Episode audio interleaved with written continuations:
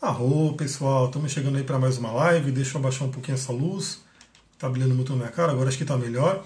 Bom, enquanto a galera vai chegando, eu vou deixando os recadinhos aqui para quem for ver no IGTV, para quem for ver no YouTube depois entra lá no grupo do Telegram. Se você gostar do que você vê aqui, se você gostou desse vídeo, se você gostou da minha abordagem, então entra lá no grupo do Telegram. Tá todo mundo agora vindo para o Telegram, então entra lá para você receber diariamente as minhas reflexões. Hoje mesmo eu mandei né, duas reflexões, primeiro pela Lua ter entrado em Escorpião e depois eu falei sobre o Tantra. O que, que eu mando nesse grupo do Telegram? Eu mando muita coisa de astrologia, né, que é o que a gente vai mais falar aqui. Mando coisas sobre Tantra, sobre cristais, sobre xamanismo, sobre tarô. Bárbara, boa noite, arro, gratidão pelos coraçõezinhos. Aliás, hoje eu quero fazer uma surpresa. Eu acabei de fazer uma meditação agora com duas pedras maravilhosas. Eu estava com esse cristal incrível do Tocantins. Fica meio ruim aqui, né? Pra vocês verem, deixa eu colocar a técnica da blogueira, mas esse aqui é o cristal maravilhoso. Estava meditando com ele, ele tem me chamado muito. E a pedra da lua verdadeira eu estava com ela aqui e me veio uma ideia muito interessante. Vamos ver se vai rolar.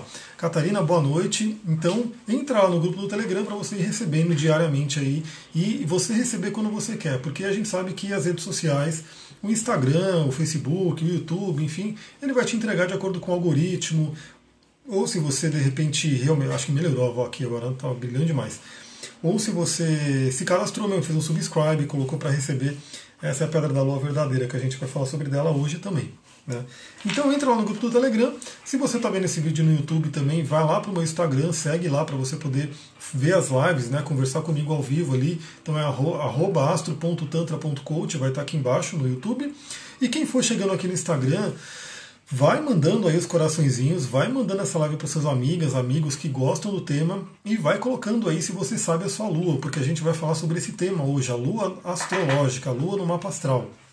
Eu coloquei aqui Fiz um scriptzinho né, para a gente poder conversar, então tem algumas coisas aqui que eu quero trazer. Claro que, de acordo com o que vocês forem falando aqui, podem surgir outros assuntos, então é interessante vocês irem interagindo, trazendo aí é, as perguntas, as dúvidas e colocando aí a sua lua. Né? Quero saber se você conhece a sua lua de verdade. Deixa eu ver, a Carolina perguntou qual pedra que recomendas para proteger de ter contaminado pelo coronavírus. Então, na verdade, assim, se a gente pensar no coronavírus, não é o tema da live, né? Mas se a gente pensar no coronavírus como você aumentar o seu sistema imunológico, né, melhorar o sistema imunológico para poder combater qualquer vírus. Uma pedra muito incrível, infelizmente ela não está mais aqui comigo, é o próprio jaspe sanguíneo, um quartzo verde, né? E ter sempre a mente, ter o coração bem trabalhado, né? Porque a doença vem de acordo com as questões do corpo. Aliás, o coronavírus não é o tema da live, mas as questões de doenças têm a ver com a lua. Então também a gente vai falar sobre isso. Mas uma pedra que é interessante, então pode usar um jaspe sanguíneo, que ele traz bastante energia, bastante vitalidade, bastante força, né, aumenta o sistema imunológico. Pode usar uma pedra de proteção energética, mas não seria mais uma coisa física, mas seria uma proteção, por exemplo, um ônix, se você sentir que vai num lugar que é complicado.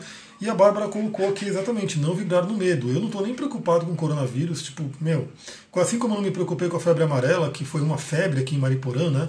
Então, assim, vamos todo mundo vacinar, não me vacinei, fui pro mato, tomei picada de, né, acho que 300 mosquitos nesse período aí, não tive problema nenhum. Então, não vibrar no medo é muito bom, vibrar na saúde e ter o coração feliz, porque o coração rege né, a parte do nosso sistema imunológico, a glândula timo rege essa parte. É, a Catarina colocou Lua em Libra na casa 1. Ela já sabe que a Lua em Libra está na casa 1. Agora a pergunta é: você sabe quais são os contatos, quais são os aspectos que essa Lua faz? aonde está Vênus, né, já que Vênus é que rege Libra, então isso aqui a gente pode detalhar a Lua nesse sentido. Então vamos lá, né? Vamos começar a falar. Um outro recadinho que eu tenho que dar, já tem uma data, né? A gente está no dia 12, dia 20 é o ano novo astrológico. Então eu vou fazer um reajuste nos valores do atendimento, né? Dos meus atendimentos. Então, se você quer passar por um atendimento comigo, já garante, né? Nesse período até o ano novo astrológico é o valor vigente agora, que realmente é um valor bem acessível, bem né, é, baixo pelo que eu entrego. Ontem mesmo eu fiquei quase três horas né, num atendimento. Então eu estou fazendo esse movimento até para poder. É, diminuir um pouco o número de atendimentos para que eu possa realmente dar essa atenção e também me dedicar aos grupos, né, que vai ter também, em breve vou lançar o, na nova turma do curso de cristais, o coach astrológico, xamânico e assim por diante. Então, quem quiser aproveitar, aproveita o preço de agora, porque no dia 20 vai virar, vai ter uma mudança. Então vamos lá. Lua na astrologia, né? Então, assim, o que a Lua representa na astrologia? Uma coisa muito interessante, porque eu coloquei um texto aqui, né, falando da importância da Lua, coloquei aqui no Instagram, espero que você tenha visto, curtido, enfim, lido ele. E é uma coisa interessante, né? Porque Sol e Lua, eles têm praticamente o mesmo peso, se a gente for perceber, no mapa astral. Né? Porque o Sol representa a polaridade Yang né? e a Lua representa a polaridade Yin, a polaridade masculina. Então a gente sabe que no universo não tem melhor ou pior. Né? Então, assim, o masculino não é melhor do que o feminino, o feminino não é melhor do que o masculino, é, o yin não é melhor do que o yang, o yang não é melhor do que o yin. Até a questão do tamanho dos astros, né, que é muito interessante, porque a Bíblia explica isso, tá? eu não vou trazer isso aqui agora, mas a gente pode perceber que o Sol ele é infinitamente maior que a Lua, né, ele é muito maior que a Lua, mas quando a gente olha daqui, e a nossa percepção que importa, principalmente na astrologia, né, a gente tem aqui a nossa percepção a gente vê o Sol e a Lua praticamente do mesmo tamanho. Né? Então não é o Sol aquele gigantão e a Lua pequena, a gente vê praticamente do mesmo tamanho, embora eles sejam em tamanhos diferentes. A Sullivan colocou aqui que é auspicioso, esses cursos são presentes. Ah, Rui, eu quero que eles sejam, que alcancem cada vez mais pessoas. Então, para isso acontecer, eu tenho que ter tempo para me dedicar, para poder divulgar o curso, né? fazer com que vocês mandem para a galera, para os amigos, enfim. Então, quero me dedicar bastante a essa parte dos cursos para trazer bastante gente. Então, Sol e Lua eles têm uma importância muito grande, só que na nossa sociedade, né, é o que acontece, deu-se muita importância para o Sol, né? o Sol teve toda a importância, porque o Sol representa o masculino, o Sol representa o racional, né? Então, é aquela coisa, né? Eu sempre bato na tecla aqui que a nossa sociedade, infelizmente, é, foi muito para o racional, muito para o lado esquerdo do cérebro. Tirou um pouco da magia, tirou um pouco aí da parte do instinto, da intuição. Então ficou uma coisa. Olha lá, a Fernanda falou que não ouvi dos cursos. Então, essa é uma coisa que eu preciso fazer. Eu preciso conseguir divulgar mais. Né? Eu quero realmente divulgar mais. Tem que realmente patrocinar, enfim. Mas ó, já está ouvindo que o de Cristais vai começar em breve, uma nova turma. Eu vou avisar tudo pelo Telegram também. E o de, de, astrologia também vai vir muito em breve. Então, já vai, já vai pegando as coisas que eu vou falando aqui, né? Porque eu sempre comento, os áudios que eu mando no Telegram, de 10 minutos, 15 minutos, enfim, são pequenas né, reflexões, pequenas aulas aí de astrologia, para você ir conhecendo ao longo do tempo. Gratidão pelos coraçõezinhos. Eu já vou dar uma dica, né? Se essa live chegar a 40, né? 40, o pico de 40 aqui vai ter uma surpresa. Então vamos ver se vai chegar. Se não chegar, essa surpresa não vai rolar agora, vai rolar depois. Então vamos lá, Sol e Lua teriam aí a mesma importância. Duque, vem cá. Duque. Ele já começou ali com, com a doideira dele. Quem, quem não conhece o Duque é meu cachorrão e sempre que eu estou né, passeando com ele eu gravo né, um áudio, uma reflexão. E hoje eu fui gravar o áudio, aí veio um cachorro, queria brigar com ele, enfim, ferrou com o áudio inteiro e eu tive que gravar de novo. Mas é meu parceirão, então o pessoal que acompanha no Telegram já, já conhece a figura. Então a Lua ela tem realmente o mesmo peso que o Sol. Só que as pessoas, infelizmente, se você, eu até falei, faz o teste, vai na rua, vai nas pessoas que você conhece e pergunta qual é o seu signo, né? Eu acho que hoje, né, pelo menos quase 100%, né, se for pessoal assim da nossa idade e tal, vai saber responder, né? Ou no mínimo 90, 95%, enfim, todo mundo sabe o seu signo.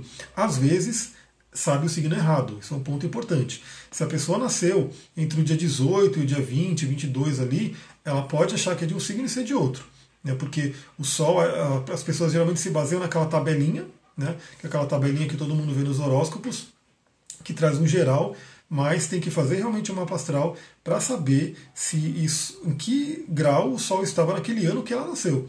Porque ela pode achar que é de Libra, por exemplo, né? mas ela está ali, ela no finalzinho de Libra, mas ela está no início de Escorpião, então ela já é Escorpião. Hoje mesmo eu preparei um mapa de uma cliente que eu vou atender amanhã, e o ascendente dela é 0 graus e 15 segundos de Libra. Então, assim, é, é muito detalhe. Então, assim, ela pode. Ela é libriana, embora ela tenha resquícios de outro signo, mas ela é, ela é um ascendente Libra. Então é interessante saber isso, porque às vezes a pessoa fala o signo dela, mas ela não sabe exatamente qual é o signo dela, se ela nasceu numa transição de signos. Ela pode achar que é de um e é de outro. Mas a grande questão é quando você pergunta a Lua, qual que é a sua lua astrológica? Eu pergunto aqui, algumas pessoas já responderam, Lua Libra na casa 1. Qual que é a sua lua astrológica? É, você sabe? A minha eu falei, a minha é lua em câncer. Né? Então a lua em câncer, é, inclusive falei todos os aspectos, né? Falei, é, ela não tem, a regência dela é a domicílio, então assim, ela está muito forte ali. Mas é interessante você saber isso. Que signo que está a sua lua? O primeiro passo. É o primeiro passo, você entender isso. Você entender essa sua polaridade massa feminina, né, o yin do seu mapa, onde ele está. Olha lá, o da Júlia é uma lua em aquário uma lua de ar, de ar que a gente vai falar mais para frente. Então é importante conhecer qual é o aspecto dessa lua em aquário, como, como alimentar essa lua em aquário, que a gente vai ver. Né? A Ana Sofia perguntou como posso marcar uma consulta de astrologia comigo. Como pode? Entra no meu site, evolucoaching.com.br, tem no perfil, ou manda um inbox para mim, que eu mando o link, e lá tem onde eu explico direitinho como é que funciona, né? Como é que faz para a gente marcar. Tem ali os links para pagamento, se é PayPal, se é PagSeguro, se é depósito, e eu mando uma ficha de avaliação para você preencher. Com essa ficha eu preparo a sessão. Por isso, como eu falei, meu atendimento não é só mapa astral, né? Então eu faço mapa astral e mais uma série de técnicas que eu utilizo. Então essa ficha é importante. A Lia falou que a Lua em Escorpião está recebendo aí um retorno lunar agora, né, um aniversário da Lua, isso acontece todo mês. Eu Silva, Lua em Virgem, Gisele, Lua e Sol em Câncer. Essa quis ser canceriana, né? Lua e Sol em Câncer, Lua também em domicílio, fortíssima aí. Aí resta saber. Agora eu pergunto: quem respondeu? Vocês sabem em que casa que a Lua de vocês está? Qual casa astrológica? A minha está na casa 4. Qual que é a casa da lua de vocês? Esse é um ponto importante também, porque é a área da vida onde você tem esse arquétipo lunar. Então, como eu falei, a lua representa aí o lado yin, né, o lado da noite, o lado feminino, né, o lado emocional, muito emocional. Então, a lua representa o nosso emocional. A lua fala sobre a nossa segurança, né, o que, que a gente precisa para ter uma segurança emocional. Então, esse é um ponto importante. Ó, lua em Capricórnio, lua em Gêmeos, a Célia falou. A Ana Sábio está na casa 9, o Silvan está na casa 7. Então, essa é uma área da vida, a Gisele está na casa 3, que é muito importante para você poder nutrir a sua lua. Né? Então, a lua a gente já vai ver que ela tem muita ligação com a mãe.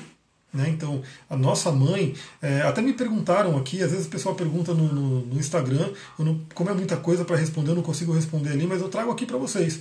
Ó, Sullivan com lua em Capricórnio na casa 1, qualquer lua num ângulo, é importantíssimo entender né, essa lua Olha lá, Fabi, sou ariano e lua também em Ares. Ó, então, outro que quer ser ariano de verdade, né? Então, os dois luminares no mesmo signo. Isso tem um significado bem importante aí.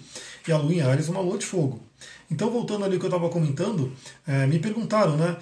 Bom, a lua representa a mãe, isso a gente sabe no mapa astral. Sempre que eu começo um atendimento, eu vou passando por essas coisas, porque na ficha de avaliação eu pergunto né, como que é o relacionamento com o pai, como que é o relacionamento com a mãe, porque a gente vai ver a importância que tem isso então vou dar um exemplo, né? Se você hoje tem problemas de relacionamento afetivo, né? Pode olhar para a infância, vai entender como é que foi o primeiro relacionamento da sua vida, que é o relacionamento com a sua mãe. Né? Se você tem uma lua que tem aspectos desafiadores, né, aspectos difíceis, é, pode ser que você tenha tido uma infância, uma pré-infância ali, né? Pode ter sido no próprio útero, pode ter sido ali nos primeiros meses, quando você nasceu, pode ter sido até uns três anos, que você não recebeu aquela nutrição, aquele amor da mãe, aconteceu alguma coisa ali né? E que você hoje carrega né, essa dificuldade de relacionamento. Por quê? Porque o primeiro modelo de relacionamento que você teve, o primeiro amor da sua vida, da nossa vida, né, que é a mãe sempre, teve algum probleminha ali. Aliás, eu acabei de ler uma pesquisa, né?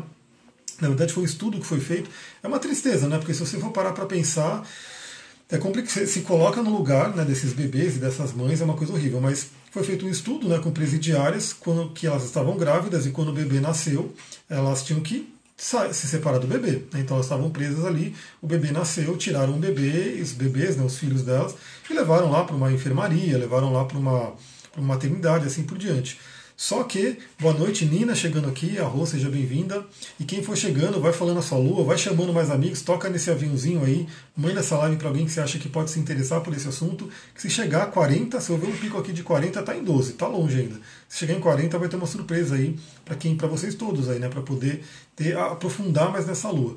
Então o que acontece? É, esse foi feito esse estudo que esses bebês foram separados, né? Então eles já foram bruscamente separados da mãe e foram deixados ali na enfermaria, tudo, onde tinha uma enfermeira para cuidar, mas eram oito bebês nesse estudo, né? Eram oito bebês e tinham lá, acho que duas enfermeiras que iam revezando, né, de noite ali para ir cuidando. Só que é aquela coisa, né? Primeiro que era um, é, o bebê ele já teve a separação da mãe biológica, então isso já é uma coisa bem complicada, já é um trauma. Você está ali fundido né, no útero, né, tá ali dentro da mãe, de repente nasceu já é um trauma, né? Quando a gente nasce, já é um trauma. Saiu daquele útero quentinho, seguro, confortável e fomos aí para o mundo. Então isso a Nina mandou para duas pessoas. Ah, gratidão. Quem for mandando vai colocando aí. Vamos ver se chega a 40, né? Isso me veio na meditação. Se chegar a 40 vai ter um negócio bem bacana aí. Então o que acontece? Esse já é uma, uma primeira trauma. Você saiu da barriga da sua mãe, saiu daquele ambiente confortável. E aí você imagina, aquele bebê foi separado da mãe. Né? Então já tem um trauma maior ainda, foi separado da mãe. E ele foi sendo cuidado assim, eram oito bebês para uma enfermeira. Então, assim, ela não tinha como dar tanta atenção para cada um dos bebês, então tinha que dividir a atenção. E mais ainda, é, não era como não era uma única. Então, assim, uma hora o bebê via uma enfermeira, uma hora ele via outra, uma hora então ele não conseguiu criar aquele vínculo. E dentro da pesquisa se percebeu que esses bebês choravam muito mais, né? tiveram uma série de distúrbios, ficaram muito doentes, né? ficavam doentes, infecções, pegavam um monte de doença. Inclusive alguns chegavam até a morrer precocemente e assim por diante. Então é uma coisa fundamental. Essa questão do relacionamento com a mãe é, é, é incrível como vai afetar a vida como um todo. E às vezes é uma coisa sutil, então assim, às vezes é uma coisa que, como as mães às vezes não estão tão preparadas, elas também estão passando por processos, né? enfim, acontece alguma coisa, fica, aquela, fica aquele trauma. Né? E aí aquele trauma fica marcado no mapa astral. A gente vê uma lua que a gente fala que é uma lua difícil. A Aline falou que é a lua em gêmeos, uma lua de ar também. A gente vê que é aquele, aquela lua difícil, uma lua desafiadora. Agora, a pessoa precisa ficar a vida inteira sofrendo, então, e não conseguindo ter um relacionamento afetivo, porque a Lua, quando você fala de relacionamento afetivo no mapa astral, geralmente as pessoas vão olhar Vênus, vão olhar ali Libra, né, o signo de Libra, vão olhar a casa 7. Só que às vezes você vê uma Vênus bacana, né? uma Vênus muito bem aspectada, muito bem posicionada, uma casa 7 legal, a gente vê aí um Libra que está bem bacana também, só que o relacionamento da pessoa não funciona. Por quê? Tem que olhar a Lua. A Lua vem antes. A Lua é um primordial. Lígia, boa noite, seja bem-vinda. A galera tá chegando aí, ó, tá aumentando. Vamos lá. Então esse relacionamento é importantíssimo. Então a questão da lua, se, você não teve uma nutrição desde o útero, né? Por isso, se você é mãe, se você está né, tá grávida, presta bem atenção nisso. A, a criança, ela já, a criança, né, que está dentro de você é o seu inconsciente. Então, quanto mais você puder fazer um trabalho de autoconhecimento, de poder estar tá equilibrando essas emoções, que a gente sabe que não é fácil, né? Mas as emoções elas vão afetar aquela criança que está ali. Quando a criança nascer, buscar sempre ter aquela alimentação. A Lua fala muito sobre a nutrição, né? Como a gente nos nutre, né, de diversas formas, como a gente nutre o outro. Né? E, obviamente, a Lua representando a mãe como a mãe nos nutriu. E aí a gente tem aí diversos, por exemplo, distúrbios alimentares, né, que é muito, muito comum. A gente tem essa questão de distúrbio alimentar, a pessoa come demais, né, aquele vazio. Então, assim, quando a pessoa come demais é porque ela tem um vazio interior e esse vazio ela está tentando preencher com uma comida oral. Né? E muitas vezes é aquela mãe, aquela pessoa que não foi amamentada corretamente, não foi amamentada até certa idade, não teve. A mãe não olhou nos olhos quando amamentou, por quê? Porque essa questão oral, né? Pela boca não entra só a questão nutrição física, né? Entra também a questão da nutrição da alma. Então, quando a mãe está amamentando, né, ela está ali disponibilizando leite, que é nutritivo, é o que a criança precisa, né? Quando ela nasceu, ela precisa do leite da mãe para ela poder crescer, e é isso que ela precisa mas junto com aquele leite está indo toda uma nutrição amorosa, está indo toda né, uma, uma carga de amor ali. Então é muito mais do que só um alimento físico. Então, assim, se você pegar um bebê, isso também é fato, né? É, se você pegar um bebê e, e, tirar ele da mãe e alimentar tudo bonitinho, dar uma madeira ali, mesmo com leite materno, ele vai ter problemas, porque ele não vai estar tá tendo contato, a nutrição amorosa, a nutrição energética da mãe. Então, se a pessoa de repente passou por isso, tanto que na linguagem do corpo, quando uma pessoa sofre com obesidade, é, é muito comum ver que essa pessoa não foi amamentada, né? É, foi, foi tirada da, da, do peito da mãe precocemente. Né? Ou que a mãe não olhou nos olhos quando estava alimentando ela. Então, isso é um ponto importante. Às vezes a mãe está amamentando, mas está assistindo uma série, está assistindo novela, está prestando atenção em outra coisa, não está no momento presente, não está no mindfulness, e a criança acaba sentindo esse vazio. Né? Ela, ela, a criança recebe só a nutrição do leite, né? a nutrição física, mas ela não recebe a nutrição amorosa, a nutrição aí é, energética da mãe. Então a mãe tem que olhar nos olhos quando está alimentando a criança e tem que estar naquele momento presente, naquela conexão. Então essa é uma dica importantíssima. Gratidão pelos coraçõezinhos aí que está mandando, arro. E a Lua também vai falar sobre o instinto, né? nosso lado de instinto, nossas reações que são automáticas. Então, por exemplo, se você tem alguma alguma coisa que você faz sem pensar, isso é a Lua. Né? Porque a Lua vem naquele emocional, naquele instintivo, naquela coisa um pouco visceral. Né? É câncer. Tanto que os signos de água, se você for perceber que são signos de água, né? são todos animais. água é o emocional. Então, assim, o signo de câncer é o caranguejo. Né? O signo de escorpião é o escorpião, animal escorpião. E o signo de peixes é o peixe. Então, assim, a, essa parte da lua e a parte emocional nos liga muito à nossa parte animal. Né? E que não é ruim a parte animal. O ruim é quando a parte animal está descontrolada e né, sobrepuja aí a outra parte, o ser humano. Então, assim, essa parte animal ela precisa ser nutrida, ela precisa ser trabalhada. Tanto que é interessante, se você for perceber, o Sol a gente tem o Sol, né? mas na Lua a gente tem Lua, a gente tem Lilith, e são algumas Liliths né, que tem aí de cálculos. Eu trabalho com um específico, mas tem pelo menos quatro Liliths aí para a gente trabalhar. Tem a cauda e cabeça do dragão, então, assim, da Lua saem pontos específicos que vão falar muito sobre essa parte também. Por exemplo, Lilith é uma coisa também muito forte, muito primal, assim, da natureza, do feminino. A Bárbara colocou Sol e Câncer e Lua em Virgem, arroa. Pelo menos eles parecem se falar bem, né? Porque Câncer e Virgem formam aí um sexto. Não sei como é que está no seu mapa aí, mas é interessante olhar. Claro que tem que olhar todos os aspectos. Então a Lua vai falar sobre esse lado instintivo, né? esse lado mais animal, esse lado né, que o Gaspareto chamava do bicho. Né? Então tem essa ligação muito forte. É aquela coisa do sonho. Deixa eu ver, a Samantha colocou, danou-se, mapa só em água e ar. Então, na verdade, tudo tem um porquê. Né? O meu mapa, por exemplo, ele tem muita água. Muita água. Depois vocês vão ver aqui que eu vou mostrar essa coisa aí da Lua. E que se chegar a 40, a 40 no pico aqui de 40, eu vou fazer um sorteio aí para eu mandar um áudio para você, né? Para sortear. Isso que eu vou fazer aqui no meu mapa, para vocês entenderem como analisar a Lua profundamente. Né? Não apenas saber, a ah, minha lua está em tal signo, mas o que isso significa? Né? Que aspecto que ela faz, o que, que traz, quais são os subtons que tem ali. Então a lua também vai representar o inconsciente, né? E obviamente tudo que fica armazenado no inconsciente. Então é muito, muito interessante porque as pessoas às vezes elas passam por determinadas situações e elas não sabem o porquê. Né? E às vezes você, aí eu falo, né? Você tem algum problema com algum homem, você tem algum problema ali com alguma mulher, você tem algum problema, né? Alguma crença. E a pessoa fala que não, não, tá tudo bem, tá tudo bem. Mas isso está no inconsciente dela. O inconsciente dela vai criando uma situação. Olá, eu Silva, seja bem-vinda. Então, assim, a lua ela vai representar muito daquilo que é inconsciente. E muitas das coisas que acontecem na infância, né? E aí a gente tem aí né, é, diversas coisas que infelizmente eu, eu, pego nos atendimentos, eu vejo, é muito, muito comum, alguns traumas que acontecem na infância. Muitas vezes o evento, primeiro que se for uma idade muito, muito nova, né, ou se for no útero, né, então assim, saiba disso, isso aí é, é fato, é comprovado. Quando a criança está no útero, ela está recebendo sentimentos da mãe, ela está recebendo toda aquela energia. Então, assim, é muito difícil a gente lembrar alguma coisa que aconteceu com a gente no útero. Né? Geralmente por isso que você vai fazer uma, uma terapia de regressão, e na regressão você vai, volta ao útero e você descobre algum trauma, algum problema que tinha ali. Né? Então, assim, olha lá, a Nina está falando, sou nas primeiras horas de peixes e vi a minha vida inteira achando que eu era aquário.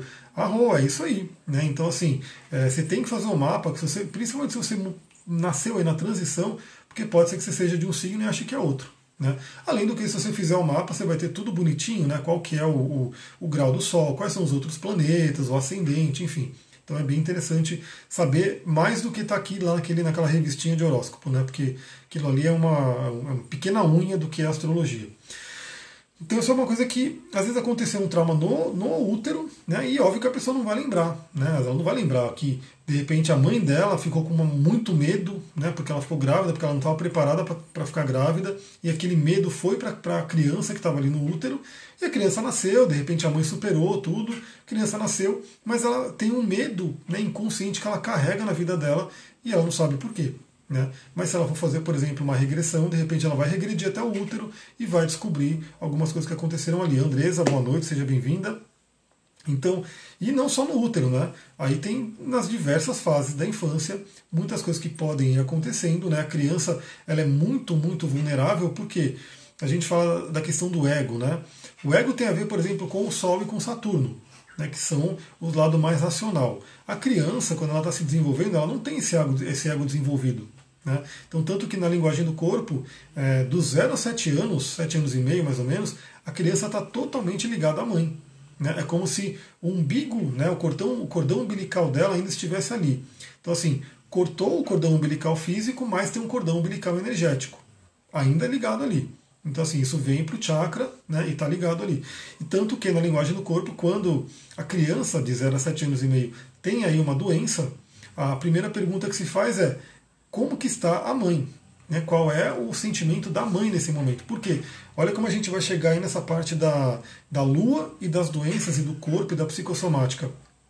Não sei, quem conhece a linguagem do corpo aqui, quem já faz algum trabalho, já faz algum estudo sobre psicossomática, sobre as somatizações aí das nossas emoções. Aí tem linguagem do corpo da Cristina Cairo, tem a metafísica da saúde do Gaspareto e do Val Capelli, tem né, a linguagem da doença como linguagem da alma do Rudyard Dahl, que é o alemão. Eu trabalho com todos eles, eu puxo todas essas fontes, né? E a Louise Rey, né, também. A Louise Rey traz muito esse conhecimento, é uma grande fonte aí de tudo isso. A Lígia conhece aí, ó. A Lua tem muito a ver com isso, porque a Lua tem a ver com o emocional. E aí você vai ver que a maioria das doenças, né? A gente pode falar todas, né? Mas a grande maioria, pelo menos, se a gente não quiser colocar todas no bolo, a gente pode falar da maioria das doenças, vão ter um fundo emocional, vão ter um conflito interno que está acontecendo entre pensamento e sentimento e que não está sendo trabalhado nesse nível sutil, né, no, no, reino ali da lua, e de repente aquilo vem para o reino do corpo físico, porque aquilo tem que ser expresso de alguma forma. Então, é o que eu falei, se a criança está tá com alguma doença, e é muito comum, a mãe deveria olhar para si, fazer um autoconhecimento e falar qual é o sentimento que eu estou tendo que está gerando essa doença. Né? Então isso é um estudo muito interessante porque às vezes a, a criança está ali passando por isso e a mãe está ali só preocupada com sintoma, com dar remédio, com levar no médico, quando para realmente resolver a situação ela deveria olhar para dentro e falar o que está acontecendo comigo que pode estar tá refletindo na criança. E aí depois dos 7 anos e meio aos 14, 14 e meio, passa para o pai, né? E aí também aquilo que a criança vai sentindo né, tem a ver com o que o pai está passando. E aí depois dessa idade, 14, 15 anos, a criança já está com o ego desenvolvido, mais fortalecido, né? Claro que ele vai se desenvolvendo na vida inteira, né? Tem a questão do processo de individuação, tudo. O Saturno não mesmo, ele vai demorar, né? A volta inteira que ele vai dar é com 28 anos, mais ou menos. Mas a criança com uns 14, 15 anos já está muito mais fortalecida. Antes disso, ela é extremamente vulnerável. Então qualquer coisa que pode acontecer ali pode gerar um trauma muito profundo. Então, e no caso do pai ser ausente, então, pode causar uma série de coisas. Né? A gente pode ver, por exemplo, aspectos complicados com o Sol. E aí o que acontece? Tem várias coisas que a gente tem que olhar. Então, o pai foi ausente. Né? Vai trazer, por exemplo, insegurança, vai trazer, de repente, problemas com dinheiro, problemas também de relacionamento. Se for uma mulher, de repente, vai introjetar o pai para se relacionar com o masculino, ou vai buscar o pai né, num, num, parceiro. E assim, essa coisa de inconscientemente estar tá buscando o pai buscando a mãe do parceiro é complicadíssima, porque chega uma hora que isso fica bagunçado. Né? Porque você quer se relacionar com um, um parceiro ali, um namorado, um namorado, uma mulher, um esposo, enfim, não com a mãe e com o pai. Né? Mas inconscientemente, se teve essa falta na infância, pode ter uma busca eterna pelo pai, pela mãe, assim por diante. Olha lá, a Fernanda colocou, tenho muitos problemas com meu pai, vale a pena analisar o seu sol. Né? Como é que está o aspecto do Sol ali para poder entender e para poder ressignificar? Porque aí a gente, se a gente for para astrologia mesmo, né? Nada por acaso. Você escolheu vir com esse mapa, então todo mundo escolhe, né? Imagina que a gente está ali nos planos sutis e a gente escolhe, bom, essa é a hora para eu descer. Né? Então ali está aquela tensão ali do Sol com Saturno, eles estão brigando e é hora de eu descer. Por quê? Porque dentro da trajetória daquela alma né, que vai reencarnando diversas vezes e aprendendo, né, pelo menos eu acredito nisso, diversas tradições acreditam nisso e a astrologia também acredita nisso, né, de, de reencarnações. Então a pessoa sabe que ela tem que resolver uma questão ali com o lado masculino, com o pai, e ela desce no momento onde os astros estão mostrando isso. Só que o que acontece? Quando você está lá em cima, você está sabendo de tudo. Né? Ah, eu vou passar por isso, tal, tal, tal, aí você escolhe o momento de descer. Quando você desce, esquece tudo né? E aí tem que aprender aí na, na, na marra. Por isso que o mapa astral ele serve de GPS, de mapa, para você relembrar. Então fala, bom, eu escolhi ter isso, né? Eu escolhi ter esse aspecto difícil aqui, então vamos trabalhar, porque tudo tem um porquê. Então a Lua, voltando à parte psicossomática, ela vai representar muito isso, aquilo do inconsciente que pode gerar uma doença, uma somatização, um problema no seu corpo. Né? A gente estava falando no início lá que perguntaram do coronavírus, é, pelo menos na minha visão e na visão da espiritualidade de diversas pessoas, a questão toda não é o vírus em si, né? Porque o vírus ele pode entrar no seu corpo e se o seu corpo tiver com uma, um sistema imunológico forte e saudável, ele expulsa o vírus e não tem problema, entendeu? O problema é essa pessoa, ela tá ali, né? Então assim, é, o corpo dela quer manifestar aquela, aqueles sintomas e aí o vírus vem como um coadjuvante, fala, ô vírus, vem cá, vem cá porque eu preciso, eu estou triste, eu estou com um problema de relacionamento, então eu preciso que meu pulmão mostre isso. Aí o vírus vem né? E a pessoa pega aquele vírus, o sistema imunológico fala, não vou nem combater, vem para cá, né? vamos fazer o trabalho. Então, se a pessoa está num autoconhecimento, se ela está se fortalecendo emocionalmente, tudo, o corpo não precisaria demonstrar somaticamente aquelas emoções que estão em conflitos. Então, isso é uma coisa muito interessante. Aí, voltando aqui também, como eu falei, ela representa o emocional. Então, é muito importante conhecer a sua lua, por quê? Para você entender o seu padrão emocional.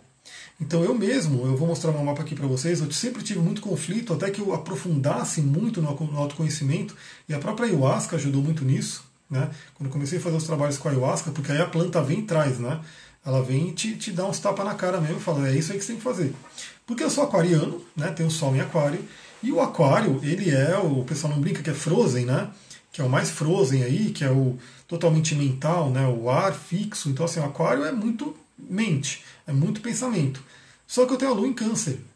Né? Então, assim, é, não chega a dar um conflito, né? não chega a ter uma, uma, um aspecto desafiador, né? mas são energias totalmente diferentes. Aquário, totalmente mental, né? totalmente desapegado, totalmente não gosta de, de, de, dessa parte emocional, dessa parte ali, né? eu chamava de mimimi, né? mas aí o mimimi está na minha lua, né? então, mas a lua em câncer, ela é a mais forte, ela é totalmente domicílio. Ela quer o emocional, ela trabalha o emocional, ela quer o contato. Então, assim, eu tive que aprender né, ao longo do tempo, conhecendo a minha lua e sabendo da importância de viver a lua. Vou mostrar aqui para vocês. Ó. É importante que vocês saibam a trindade sagrada de vocês. Né? Então, por exemplo, a minha trindade sagrada é aqui o Sol em Aquário, a Lua em Câncer e o ascendente em Peixes. Então, eu preciso viver esses três signos, esses três arquétipos, da melhor forma possível. Então não posso esquecer nenhum deles. Então, até o momento, deixa eu voltar aqui para mim. Então, até um certo período da minha vida, eu estava vivendo mais o aquário. Né? Então, totalmente mental, trabalhava com tecnologia, né? não trabalhava com pessoas, era uma coisa totalmente diferente. E só que chegou um momento que, quando Saturno fez todo o rolê dele, a minha lua progredida fez todo o rolê dela, né, voltou ali, fez todas as evoluções né, da progressão lunar, a revolução de Saturno e assim por diante, veio muito forte né, o chamar do universo para poder ativar essa lua em câncer. Então eu já estava sabendo disso, né, já estava fazendo alguns trabalhos que estavam mostrando isso. Quando eu tomei ayahuasca a primeira vez, né, a planta veio claramente. Você tem que libertar a sua lua, você tem que trabalhar a sua lua. Porque eu fazia até uma, uma brincadeira, né? Que o aquário fazia, botava a lua em câncer lá no porão, lá na masmorra, e deixava ela presa lá, né? Para não encher o saco com o emocional. Só que aí é aquela coisa, né? Tudo que você prende, tudo que você joga para o inconsciente, uma hora volta e volta com muita força. Então isso voltou com muita força. Eu tive umas crises aí bem complicadas aí, mas depois que eu comecei a trabalhar minha lua, a me conectar com ela, a me conectar com esse lado feminino que é muito forte. Né? Lembrando que a gente está falando de energias masculina e feminina, não da questão da escolha sexual, do gênero, assim por diante. Estou falando das energias, yin e yang. Né? Porque, por exemplo, o meu mapa ele tem uma predominância de energia yin, porque ele tem o elemento água lá em cima. Porque eu tenho peixes, câncer e escorpião adoidado aqui. Então é muito elemento água, muito elemento yin. Mas é só questão das energias mesmo. Então a lua é muito importante. E a lua que não se expressa né, causa sofrimento no corpo.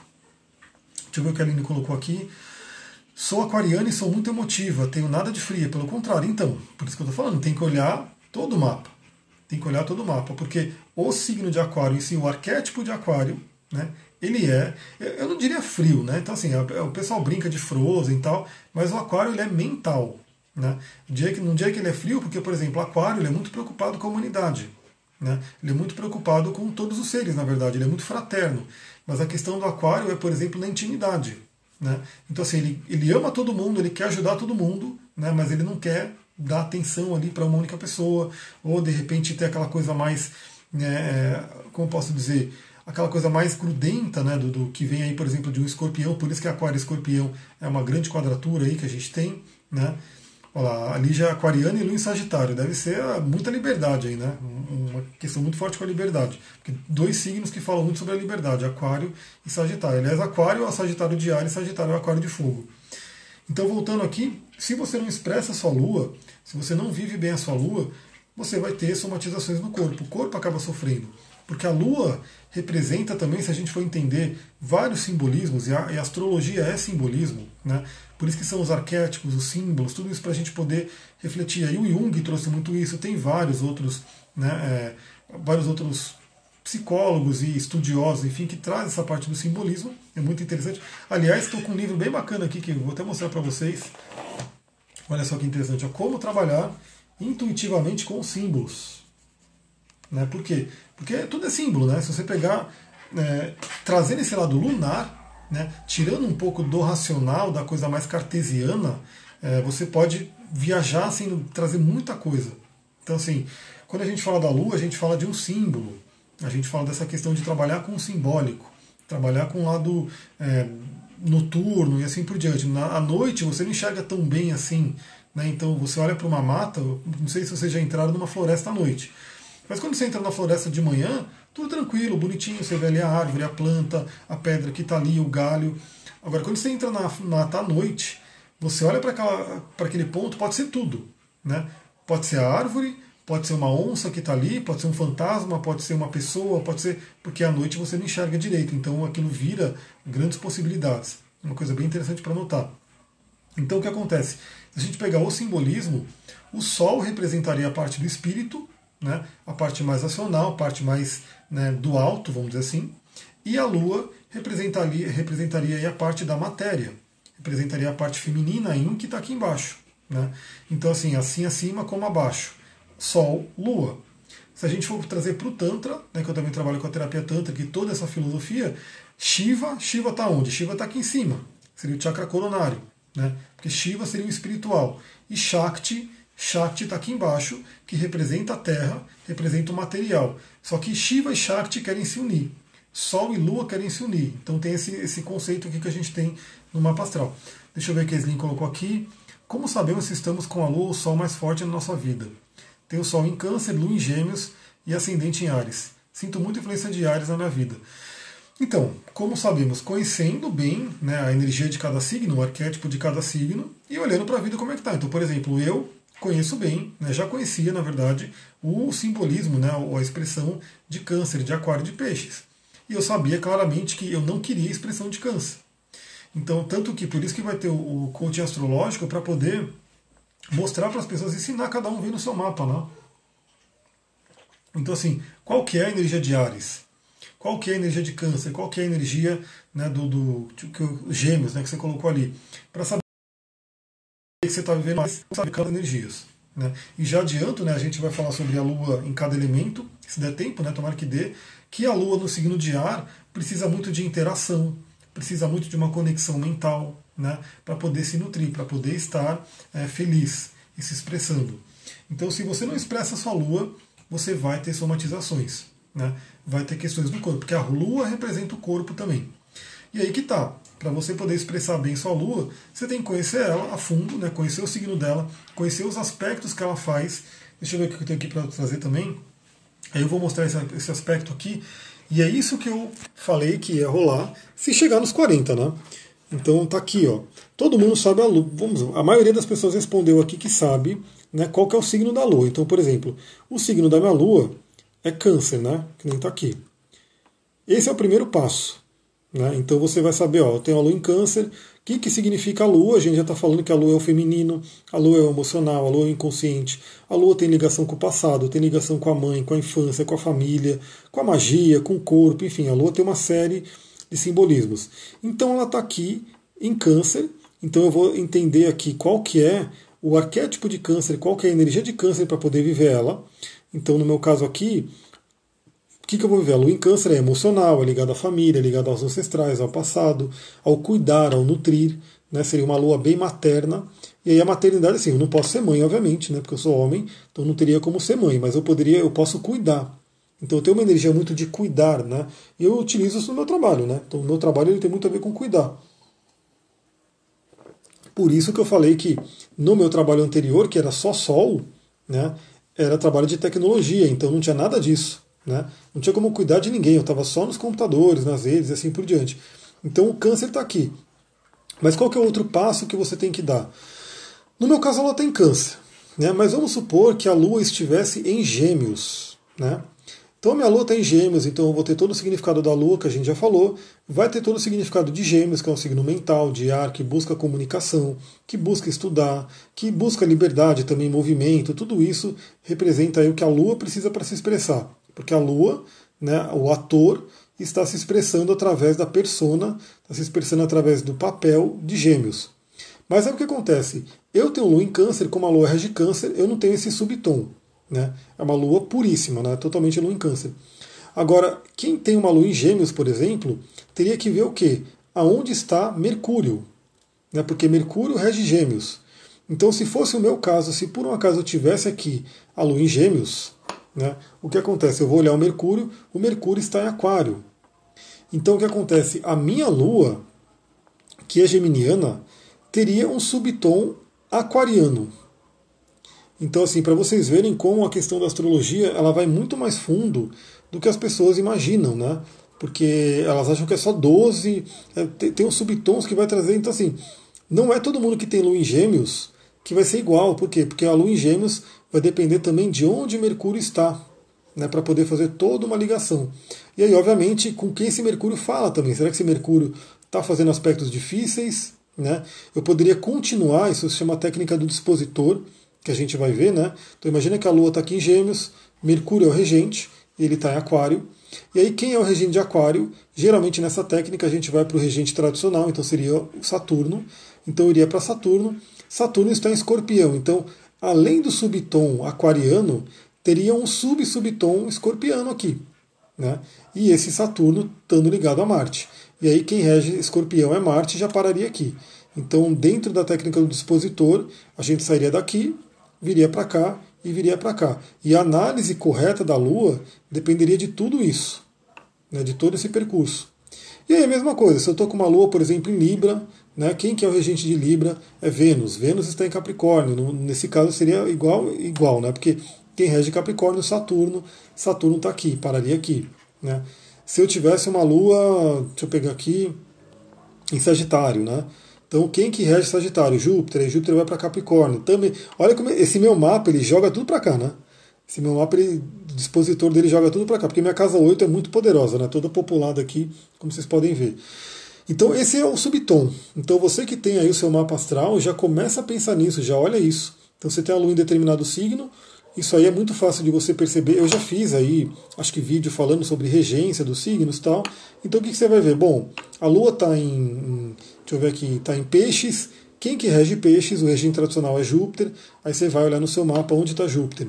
E aí você pode continuar fazendo a técnica do dispositor, ou pelo menos saber esse primeiro subtom, né, que é muito importante, que vai dar um, um tempero a mais ao que é a sua lua se ela não for em câncer. Se ela for em câncer, ela para aqui, né? Porque ela está no signo que ela rege, ela está na casa dela.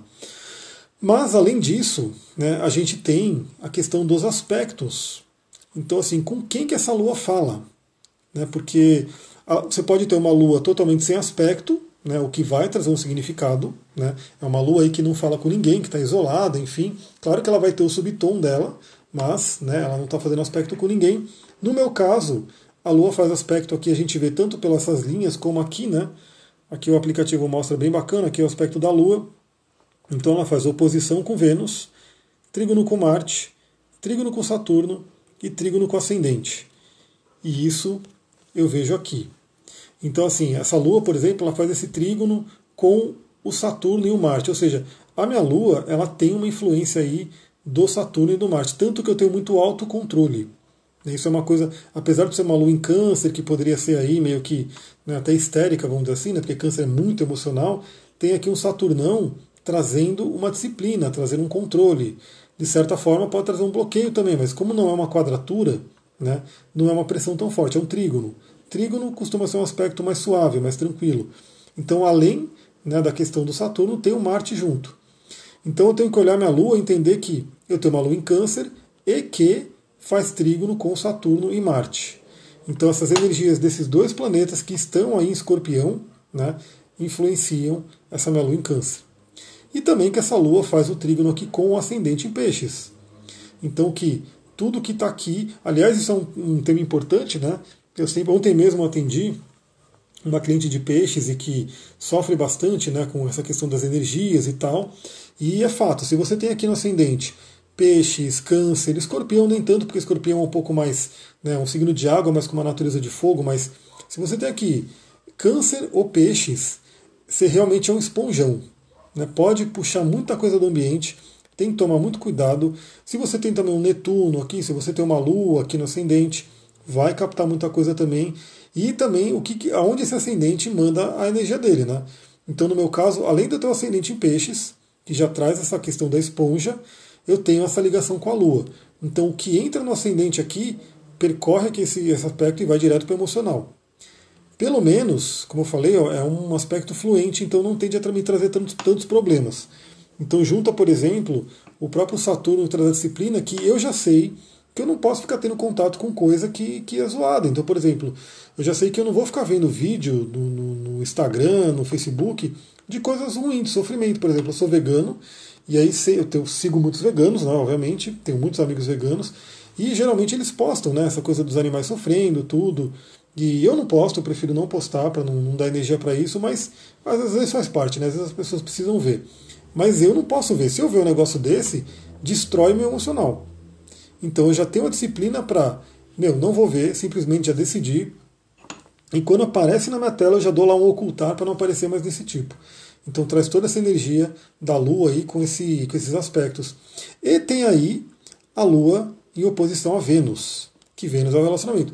Não é uma oposição tão forte, né? Porque aqui temos 24 graus no Vênus e aqui temos 18 na Lua. Né? Já temos aí uma oposição de 6 graus. Deixa eu voltar aqui para mim, que eu estou cansado de segurar aqui voltar aqui para mim e ficar mais fácil. Então, assim, não é uma posição tão forte, né? Então, quando a gente vê uma astral também, isso é muito importante, porque é, a gente vê os aspectos, mas quanto mais exato o aspecto, mais intenso ele é, mais forte ele fica. Então, o que acontece? Meu aspecto não está tão forte, mas ele está ativo, né? Então, ele está funcionando, ele, ele, ele me trouxe, inclusive, muitos problemas. Então, esse aspecto de Lua em oposição a Vênus pode trazer muito problema de relacionamento. Né? Eu tive muito problema de relacionamento no passado. Era né, até o ponto de eu falar: meu, relacionamento não é para mim, você é o eterno lobo solitário e tá tudo certo. Né? Vai ser isso. Até eu ir entendendo a minha lua, até eu ir trabalhando a minha lua, para eu poder ir mudando a minha frequência e poder realmente tirar o lado negativo desse aspecto, que seria um, um, um aspecto que não me deixaria né, ter um relacionamento afetivo, porque é os dois arquétipos feminino em conflito dentro de mim. Né? Então, esse é um ponto importante para a gente lembrar. Se você tem um desafio, né, um arquétipo, um aspecto desafiador no seu mapa, ele pode ser trabalhado, ele deve ser trabalhado, na verdade. Né? Porque eu sempre bato nessa tecla, né? ninguém veio aqui para ficar sofrendo. A gente tem hoje tantas ferramentas aí de autoconhecimento para entender as coisas e para poder ultrapassar. Então, assim, se você tem um aspecto desafiador no seu mapa e que ele está pegando na sua vida, que a gente vai olhar, por exemplo, eu tenho pegado essa semana é, umas pessoas que têm aí uns planetas retrógrados, né, umas coisas bem complicadinhas aí, mas é isso. A gente tem que realmente olhar para aquilo, entender a energia e trabalhar. E a gente pode ultrapassar, a gente pode superar tudo isso para não ficar sofrendo. O que a gente pode falar mais da Lua? A Lua vai falar sobre a sabedoria do corpo, a cura natural. Então isso é uma coisa muito importante hoje em dia. Ah, hoje eu vi uma frase muito legal, é muito, muito legal mesmo. Eu já falei aqui, né, já mostrei para vocês na live, nos áudios, enfim, que eu estou realmente aberto a botar minha opinião e assim, quem gosta, gosta, quem não gosta, sinto muito. Mas a questão dos remédios, né? Então, assim, tenho uma questão muito forte de remédio, porque eu sei que a galera toma demais, né? Toma remédio desnecessariamente, quando poderia ter outras curas naturais. E eu ouvi uma frase muito interessante, né, de um programa americano aí, gringo, que diz o seguinte: se o remédio curasse, a indústria farmacêutica sairia do negócio. É simples. Então, assim, a indústria farmacêutica, que tem aí um, um, um, mercado de bilhões, trilhões, sei lá quanto é que é, porque é muito dinheiro que rola ali, é, eles não têm interesse na cura né? Porque se eles curarem a pessoa, eles não ganham mais. Então por isso que entra aquela questão de, pô, a pessoa tem pressão alta, então dá-lhe remédio, vai tomar remédio a vida inteira. Né? A pessoa tem não sei o que, vai tomar remédio a vida inteira. Então você vê pessoas que têm convênio com a farmácia, né, para poder pegar o remédio mais barato, né, aquela coisa do desconto, ilusão do desconto, tem convênio na farmácia e está ali só comprando remédio todo mês, como se fosse um contrato. Eu, quando tive empresa, né, eu tive uma empresa que atendia um mercado corporativo, isso é o que todo empresário quer. O que, que todo empresário quer? Um contrato. Um contrato mensal. Né? Porque é, é, bem pior, né? Você tem que ficar correndo atrás de, de, de, negócios, né? de fechar negócios. Quando você fecha o um contrato com o cliente e aquele cliente todo mês vai depositar na sua conta aquela grana, ótimo, né? Porque você vai só engordando o seu caixa sem se preocupar tanto. A Fernanda colocou aí, ó, fitoenergética tem sido minha salvação. Arro, arro, muito bem. Fitoenergética mesmo. Estou aqui com minhas fitoenergéticas aqui, ó, tá tudo aqui, as plantinhas comigo, realmente trabalhando. Hoje mesmo eu fui, que eu estou andando muito aqui pelos matos aqui de Mariporã, estou me enfiando em vários lugares, e eu vi uma árvore, galera, uma árvore tão grande, né, que depois eu vou ver se eu posto as fotos dela aqui, enorme, enorme, assim, gigantesca. E a hora que eu me pus na frente daquela árvore, pra você ter uma ideia, eu coloquei a mão e tentei tirar foto, não pegava o tronco inteiro. Né? Uma árvore muito grande. Por ela ser muito grande, se presume que ela é muito antiga, né? uma, uma anciã, né? uma vovozona ali. E só de estar perto daquela árvore, vi uma energia tão forte, tão forte, assim, preenchendo o coração, uma coisa incrível. E infelizmente é isso, as pessoas se afastaram disso por diversas A indústria quer isso, né? A indústria não quer que você tome um chá, a indústria não quer. É uma coisa muito engraçada, né? Porque quem é fã de remédio fala, eu não posso tomar esse chá porque esse chá vai conflitar com o meu remédio. Eu falo, mas o problema é o remédio ou é o chá? Né? Porque o chá é natural, o chá a natureza trouxe aqui pra gente. O chá Deus criou, aquilo que você acredite que é o grande universo ali que criou. Agora, o remédio é uma coisa artificial, né, criada pelo homem. Então, assim, será que é o chá que atrapalha o remédio ou o remédio que está atrapalhando a sua vida e o chá né, poderia trazer uma cura? Mas, enfim, aí cada um é cada um.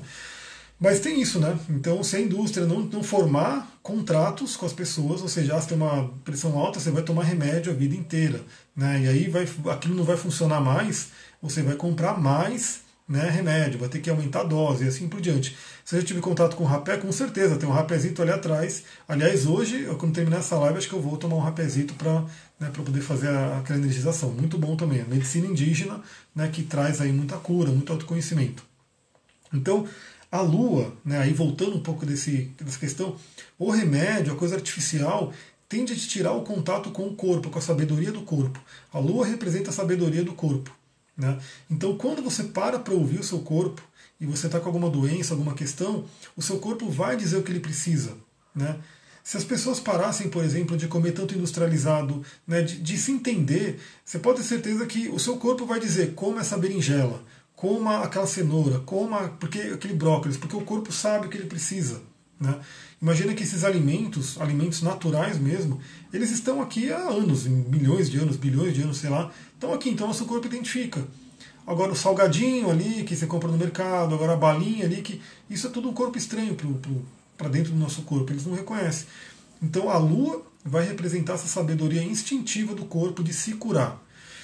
E também esses médicos que eu, que eu trabalho, né, que eu sigo, que falam sobre essa coisa da linguagem do corpo, do, da metafísica da saúde, que o Rudyard que ele é um médico, né, ele é um médico alemão, eles falam claramente isso, que assim, é, se você der oportunidade para o seu corpo, ele se cura. O problema é que as pessoas não dão oportunidade, as pessoas continuam fazendo as coisas que fazem o corpo adoecer. Então, se você parar um pouquinho e falar, não, peraí, o que está adoecendo no meu corpo? Deixa eu dar oportunidade para ele. Quer saber qual que é uma grande oportunidade do seu corpo se regenerar? Né, e que eu estou fazendo direto e está sendo muito bom. Né, é uma coisa chamada jejum intermitente. Né? O jejum ele é um detox, né? ele traz uma série de benefícios para o corpo. Não é à toa que todas as religiões e espiritualidades trabalham com jejum, né? Para diversos, porque o jejum ele não é só físico, né? Ele traz um, ele trabalha todo o seu corpo, né? Mental, emocional, espiritual e assim por diante. Então o jejum, né? Se a pessoa fizer, dá uma oportunidade do corpo de se de detoxificar, né? Tirar toxinas, se regenerar, né? Ter um descanso para o corpo. Então, assim, isso é uma coisa básica. E é óbvio, né? Que eu, o livro que eu peguei aqui para ler, infelizmente ele não está aqui para eu compartilhar com vocês. Porque esse médico, ele, Rudyard Dahl, que ele coloca, né? Por que, que você não. Hoje você vê ainda, hein? Hoje você vê, não tanto de indústria farmacêutica, mas você vê vários médicos alternativos, a galera aí de YouTube e tal, que, que já está trazendo uma outra consciência, falar bem do jejum intermitente. Mas não é uma coisa que atrai tanta pesquisa, por quê? Porque quem paga a pesquisa não está interessado nisso. Né? Quem paga a pesquisa quer que a pessoa fique ali né, tomando remédio a vida inteira. Então, se ela começar a fazer jejum e o jejum começar a purificar o corpo dela, perdeu aquele contrato. E, e lembra disso. Se você tem uma empresa, você não quer perder um contrato.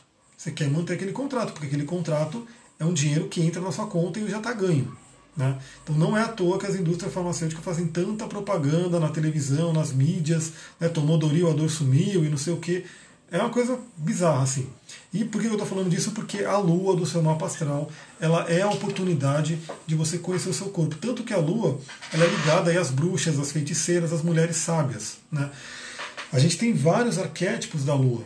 Então, assim, a gente tem as deusas todas que fazem arquétipo da lua. A deusa Hera, né? a deusa Deméter, a deusa Artemis, enfim, todas essas deusas têm a ver com a lua. A lua tem a ver com a feiticeira, a Circe, a Hecate e as bruxas antigas né, da Idade Média que foram aí perseguidas. Elas eram simplesmente mulheres sábias, mulheres poderosas que conheciam a natureza, conheciam as ervas naturais, os remédios, né? tudo que podia ser, elas curavam e, né, como a instituição da época né, tinha medo disso, né, não queria que tivesse um poder competindo com eles, fizeram isso. Né? Então,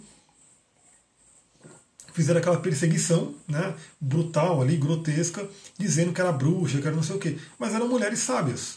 Né, eram as mulheres que ainda estavam ligadas à natureza, muitas vezes viviam na floresta, né, viviam ali afastadas, trabalhavam com cura, então eram como se fossem xamãs mesmo né, na, na, época.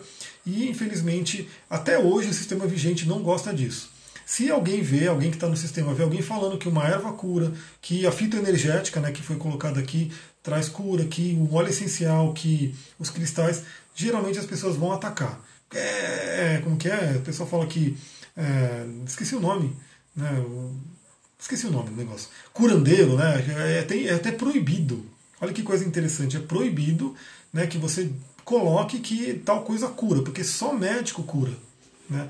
Foi colocado aí, a instituição né, colocou que só médico pode falar de cura, então ninguém mais pode falar de cura. Tudo que, que não for medicina, tal, tradicional, vai ser chamado de curandeirismo. Né? E o curandeirismo dentro da nossa sociedade é colocado de lado, é colocado como uma coisa é, inferior. Isso é o que foi feito com a Lua. Mas a ideia é que você está assistindo essa live, esse vídeo, que você olhe para a sua Lua e sinta esse poder. Esse poder de você realmente poder se curar, poder trabalhar a necessidade do seu corpo. Porque aí é outra coisa que eu coloquei aqui. Então, se você der a chance para o seu corpo, ele vai saber como se curar, ele vai saber como se cuidar, né? ele vai saber como prosperar em todas as esferas da vida. Né? Então, porque a gente precisa realmente honrar tudo da nossa vida. Então a Lua ela vai falar das necessidades básicas de sobrevivência. Né? Então, assim, por isso que a Lua, ela, uma Lua aflita, uma Lua com problema no mapa, ela costuma causar muitos problemas emocionais, principalmente, por exemplo, ansiedade. Né? Então, assim, por que medo, ansiedade, essas coisas? Porque as pessoas é o instinto de sobrevivência. Isso qualquer ser, todos os seres, eles querem sobreviver. Né? E todos os seres, lembra que a Lua é aquele lado mais primitivo, nosso aquele lado mais ligado ao animal, mais ligado ao instinto. Então, assim, todos os animais. O coronavírus surgiu por quê? Por causa daquela barbaridade que eles fazem lá na China. Né? Tanto que o governo agora proibiu, agora não pode mais né, vender os animais silvestres e assim por diante. E aí, assim, beleza, os animais, os animais silvestres fizeram isso, mas todos os outros animais que sofrem trazem uma série de outras questões aí com, com karma né, para o ser humano. Então, todos nós temos dentro de nós a Lua, e a Lua cuida da nossa necessidade de sobrevivência. Então, por exemplo, o bebê, quando nasce, ele, ele tem uma energia meio ariana, né, porque Ares representa o nascimento, Ares representa o início, né, a primeira coisa ali que a gente realmente tem ali para poder sobreviver, é o instinto de sobrevivência. Por isso que Ares tem uma tendência, a gente vai explorar isso no coaching astrológico, né, mas qual é o lado muito negativo de Ares? O egoísmo, né, pensa em si. Por quê? Porque é essa energia de sobreviver. E para sobreviver você tem que pensar em si. Então por isso que a criança, o bebê, quando nasce, ele chora, porque ele está com fome, ele vai chorar. Ele não tem como se preocupar, não tem como pensar que a mãe está cansada, que a mãe precisa dormir, que mãe... ele, ele pensa na sobrevivência dele. A lua dele está gritando, chamando, porque deu uma fome ali. Se ele continuar com essa fome, está ameaçando a sobrevivência dele, está ameaçando a vida dele, então ele já grita, ele já esperneia, porque ele precisa tirar aquilo, né? tirar aquela fome. Então essa lua continua com a gente a vida inteira, só que obviamente conforme a gente vai crescendo, o Sol vai tomando conta também, então a gente pode equilibrar essas coisas, mas não deixar de lado. Né? Quando você pega uma necessidade da sua Lua e enterra ela, né, e deixa ela de lado e não quer ver essa necessidade, ela vai voltar e vai cobrar o preço. Né? Esperando o coach astrológico, a Rô, muito em breve, muito em breve. Eu trazer um pouquinho, Mercúrio retrógrado me retrogradou aí, mas a gente vai ter. Então isso é uma coisa muito importante. Então, se você não está satisfazendo a necessidade da sua lua, muito da sua ansiedade, da sua depressão, da sua confusão, né, do seu medo, pode ter a ver com uma lua não atendida. Né? Então é muito importante você olhar no seu mapa qual signo que é na lua. Eu estou vivendo o melhor desse signo? Né?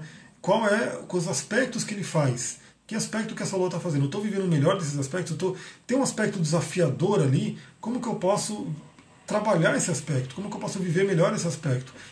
Ressignificar esse aspecto. Galera passou voando a live.